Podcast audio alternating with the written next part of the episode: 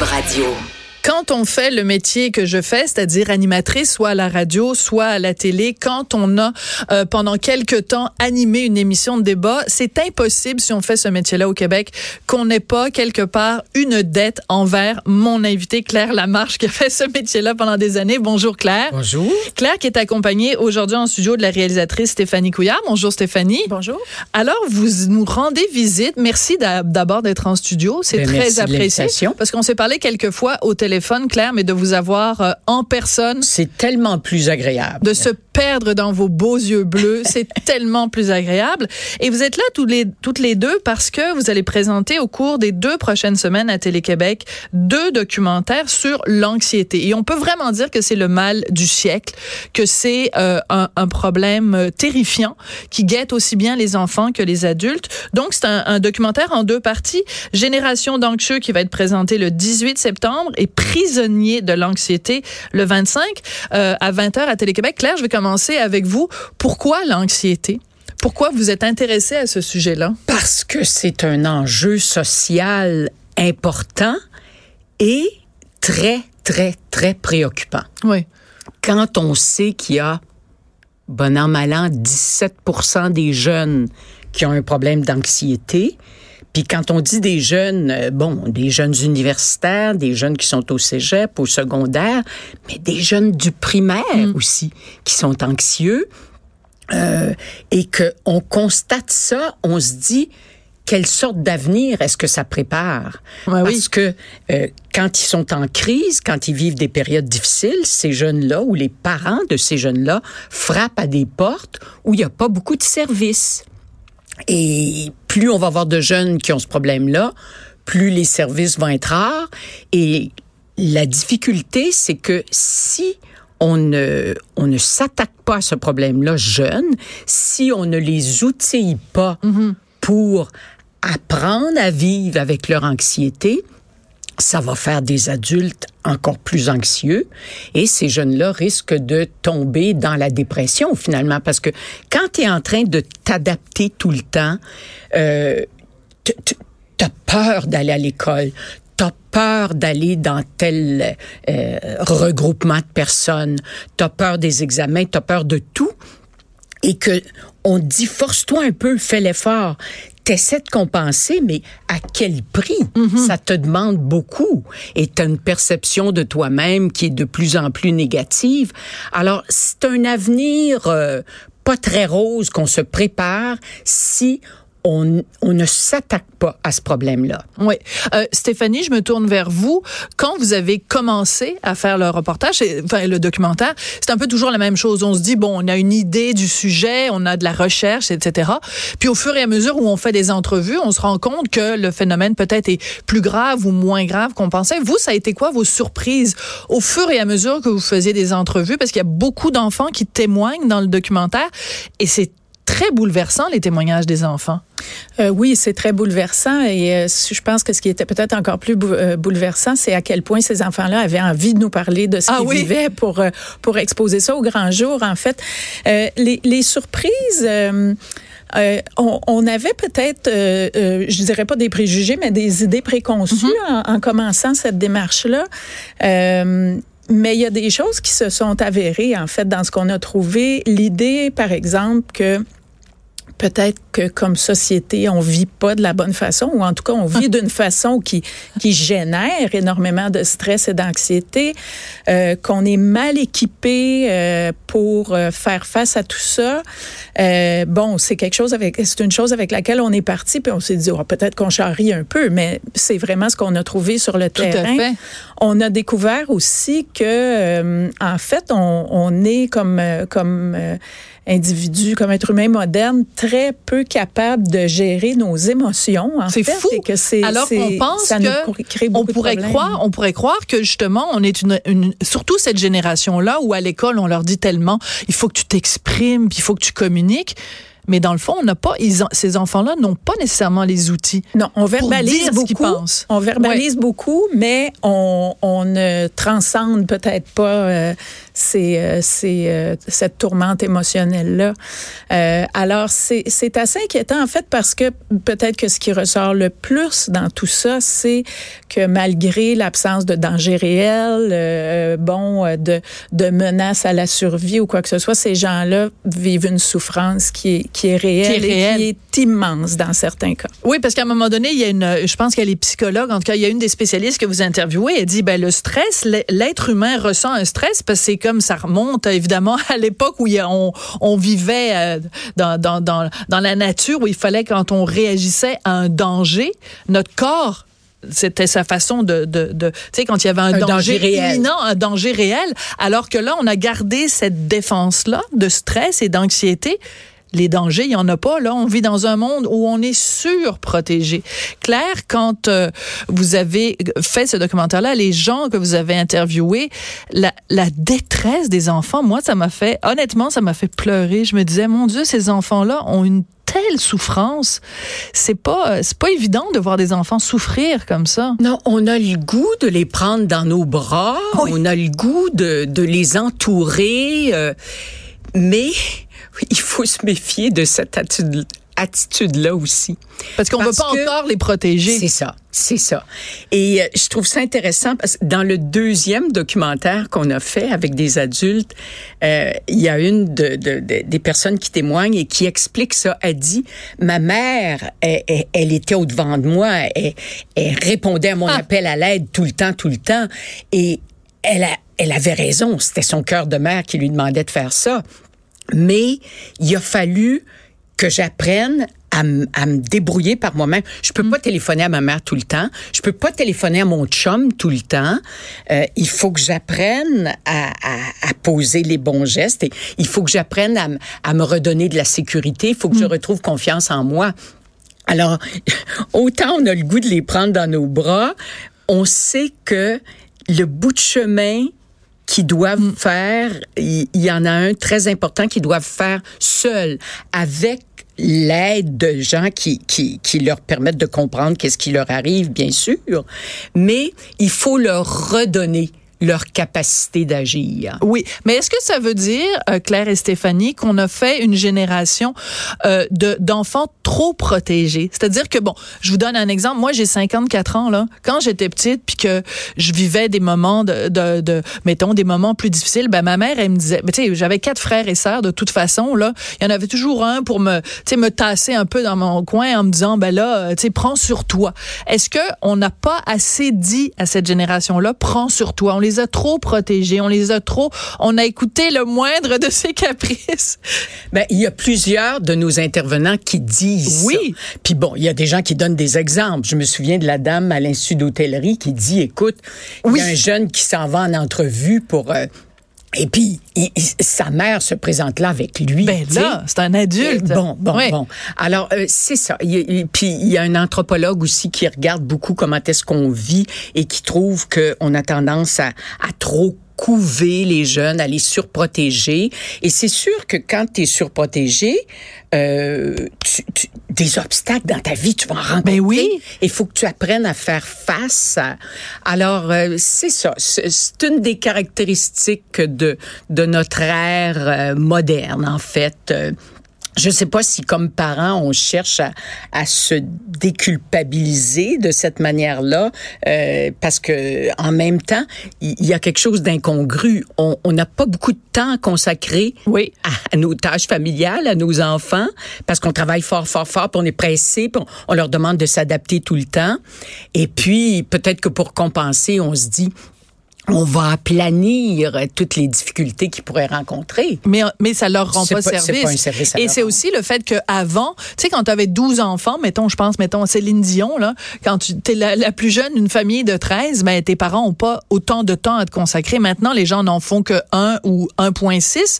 Euh, et ce 1.6 enfants, ben, ils le, ils le couvrent justement parce que ils en, ils en, ils en ont moins, et donc ils ont, ils donnent plus d'attention. Stéphanie, est-ce que ça vous a, ça vous a choqué, ça, le, le fait que, justement, il y ait quand même un consensus de dire qu'on surprotégeait trop les enfants? Ben, c'est assez clair qu'on a perdu peut-être l'objectif de développer la résilience de, Oui. de nos enfants. C'est bien dit. Euh, mais je, je suis toujours un peu, euh, gênée de, devant ce genre de constat-là parce que euh, c'est pas une question d'individu, c'est pas une question de mettre le blâme sur le dos des parents parce qu'on on, on fait partie d'une vague qui Mhm. s'appelle la société qui évolue. Il y a personne qui s'est levé un matin et qui a dit bon, à partir de maintenant, Non, on va sûr. surprotéger les enfants. On se fait, on se fait dire, par exemple, par le gouvernement que des enfants en bas de 12 ans ne devraient pas rester seuls à la maison ou qu'ils doivent avoir un certain âge pour traverser la rue tout seul et tout. C'est vrai qu'il y a une culture de, de sécuritarisme. euh, elle, Très mais bien dit. elle n'est pas arrivée du jour au lendemain. Et je ne vois certainement pas ça comme la responsabilité Mm-hmm. d'un seul parent. C'est un enjeu de société et on peut pas se fier sur des individus pour nous faire virer de bord. On doit, comme société, arrêter de tout régir, de tout réglementer, se dire collectivement qu'on va se protéger tous du, du mal ou de la blessure ou du danger pour toujours devant tout. Ce n'est pas possible. Et effectivement, on doit réapprendre à cultiver notre capacité de faire face. Ouais, mais euh, mon mon mari Richard Martineau qui écrit dans le journal de Montréal, journal de Québec, utilise souvent l'expression les petits lapins. Puis bon, évidemment, il, se fait il se le fait parfois reprocher, mais il reste que ça fait référence à ça, à cette à, à une génération quand même de gens qui ont pas nécessairement été euh, exposés à des obstacles alors que ben c'est en étant justement confrontés à des obstacles qu'on qu'on apprend à développer euh, quelque chose par soi-même. Je veux juste revenir, il y a un, un de vos intervenants donné qui dit une phrase extrêmement importante. C'est Sonia Lupien, elle est directrice du Centre d'études sur le stress humain. Je l'adore. Elle, c'est vraiment mon coup de foudre de, de tout le documentaire. Elle dit, on a du sport parce qu'il faut s'occuper de notre corps, mais il n'y a jamais personne qui nous a montré comment nous occuper de notre cerveau. Dans les écoles? Écoute, Ben c'est oui. tellement important cette Ben oui. phrase-là. Ben Comment oui. ça se fait qu'on n'apprend pas? C'est le sport, je veux bien, mais je sais pas la méditation, le yoga, respirer, se centrer sur soi-même, être calme. Claire, pourquoi il y a pas ça dans nos écoles? Ben, c'est-à-dire que c'est comme si c'était un constat qu'on faisait à retardement. Euh, ça fait quelques années qu'on dit l'anxiété augmente chez les jeunes, puis c'est comme une grosse bouchée qu'il faut prendre. Par quel bout on commence à travailler ça? Et jusqu'ici, on s'était dit, bon, ben, on va à l'école pour apprendre euh, les mathématiques, le français, et puis faire du sport et tout. Mais qu'est-ce qui se passe dans notre cerveau? Euh, on, je veux dire, on n'utilisait pas beaucoup toutes les découvertes euh, de la neurologie, par exemple, pour dire, eh bien, on devrait apprendre aux gens à, à- à se détendre, à méditer. Bon, mais de toute façon, on parle du sport. Je veux dire, dans les outils dont on devrait disposer, euh, faire de l'activité physique, c'est important Ben, aussi pour fait. diminuer l'anxiété. Alors, quand Stéphanie parlait tout à l'heure d'une espèce de prise de conscience Mm. collective, je trouve que c'est ça qui est essentiel et ça veut dire qu'il faut revoir euh, ce qui se passe dans nos écoles, mieux outiller les jeunes. C'est commencé dans certaines écoles. Oui, ben on le voit Oui, d'ailleurs, vous c'est le ça. montrez Il y a très des bien. ateliers, bon, tout ça, mais il faut aller beaucoup plus loin parce que faut, faut travailler à deux niveaux. Il y a la prévention auprès de tous les jeunes, parce que je pense que cette espèce de stress euh, qui nous habite, euh, il, Ouais. a- il y en a beaucoup qui le sentent, sans être pour autant des personnalités anxieuses ou avoir développé un trouble de l'anxiété. Alors, il y a ce premier niveau-là où il faut travailler, la prévention, et il y a aussi pouvoir aider, pouvoir détecter ceux qui ont des sérieux problèmes d'anxiété et les, les aider à, à, à continuer leur démarche puis à réussir leur parcours scolaire, même si il est plus chaotique ou euh, alors euh, la bouchée est grosse. La hein? bouchée est grosse. Euh, Stéphanie, vous l'avez dit tout à l'heure, euh, les jeunes qui témoignent, euh, ils le font. Tu sais, je veux dire, on rentre quand même dans leur quotidien. Ils nous parlent de leurs cauchemars, de, de- ils nous décrivent vraiment dans leurs mots. C'est quoi une crise d'angoisse C'est quoi une crise de panique Euh, Est-ce qu'ils sont contents? Est-ce qu'ils ont vu le résultat euh, final? Est-ce que est-ce qu'ils sont craintifs à l'idée Bon, à l'école, tout le monde va savoir qu'ils sont dans le documentaire? Comment comment ils se situent par rapport à tout ça? Ben, c'est sûr que c'est des, c'est des choses dont on discute discutent avec avec leurs parents euh, avant de, de les euh, de les impliquer dans un projet comme ça. C'est une grosse décision. Hein. Les gens qui les gens qui s'ouvrent dans nos documentaires nous hmm. ouvrent tout leur intérieur.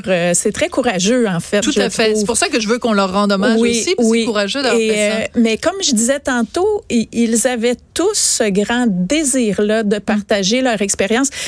Tous les tous les enfants qu'on a rencontrés, en fait, on, nous ont dit qu'ils ont trouvé du réconfort dans le groupe, dans le fait de savoir que d'autres enfants euh, euh, euh, vivaient les mêmes les mêmes difficultés qu'eux. Ça a été un énorme réconfort pour ces enfants-là. Alors je pense que c'est un peu la même chose qui agit, leur désir de d'aider d'autres enfants. Ils nous l'ont tous dit. Ah. je veux aider d'autres enfants, leur dire qu'ils ne sont pas seuls et leur dire qu'ils sont On a entre autres le petit Antoine dans le film qui décide éventuellement de faire peur, de faire face à, sa plus grande peur. Euh, lui nous l'a dit beaucoup. J'aimerais dire aux enfants qu'ils sont capables. J'ai confiance en eux et tout. C'est charmant. Euh, ils ont envie de faire du bien à leur père, je pense. En, oui, il faut dire aussi que ces jeunes-là, ils ont fait une démarche. Tu sais, on mm-hmm. n'aurait pas pris des jeunes qui sont en, pleine, pleine crise ben non. ou quoi que ce soit. Ça aurait pas été leur rendre service de toute façon, claire. Alors, ces jeunes-là, ils ont été euh, secondés, outillés, et comme dit Stéphanie, ils ont une fierté de d'expliquer là où ils en sont rendus et ils savent que ça va être très utile à d'autres. Alors, j'aimerais ça qu'on en écoute un extrait. En fait, c'est la bande-annonce du documentaire Génération d'anxieux qui va être diffusé donc à Télé-Québec à 20h le 18 septembre. Tu veux que je te dise une de mes peurs? C'est du vide. Je pleure, je me mets à avoir de la misère à respirer. Je vais juste prendre mon bras et je vais commencer à mordre. C'est comme la seule façon que je peux sortir le stress. Je sais pas ce que mon père il fait en ce moment, à quelle heure il va finir. T'avais peur qu'il t'oublie? Non, parce que j'avais peur qu'il y ait un accident. J'ai regardé le documentaire en partie avec mon fils, parce qu'à un moment donné, il, lui a préféré aller voir sa PS4. Mais euh, j'ai regardé une bonne partie du documentaire avec mon fils et je pense honnêtement que ça l'a aidé parce que euh, dans les jours qui ont suivi, il mettait plus des mots. Tu sais, parce que ça arrive des fois dans une vie d'enfant, mais mon fils fait pas des crises d'anxiété, mais juste de mettre des mots sur des choses comme les enfants l'ont fait dans le documentaire. Alors, je pense que maintenant que je vous ai rencontré, mesdames, je vais m'asseoir avec lui. Je vais lui dire, hey, mets ta PS4 de côté. On regarde la deuxième partie du, du documentaire. Parce que c'est à ça que ça sert. C'est pour ça qu'on fait ça. Claire, vous avez toute votre vie euh, été intéressé par l'humain, puis vous continuez, puis il n'y a rien qui vous arrête. là. C'est toujours cette quête de comprendre, cette curiosité qui vous a toujours euh, caractérisé. Et je pense que ça m'aide moi aussi, de toute façon. Je, je, suis un humain, un humain vieillissant, mais peu importe. Et je trouve que toutes les réflexions de ces gens-là qui ont accepté de se confier à nous, que ce soit dans les documentaires ou que ce soit avant dans l'émission quotidienne, c'est comme une espèce de richesse qui m'habite. Oui. Tu sais, j'ai même pas, j'ai même pas l'obligation de dire il faut que je regarde le, documentaire. J'y ai travaillé, je les ai côtoyés ces gens-là. Alors c'est une chance extraordinaire que j'ai.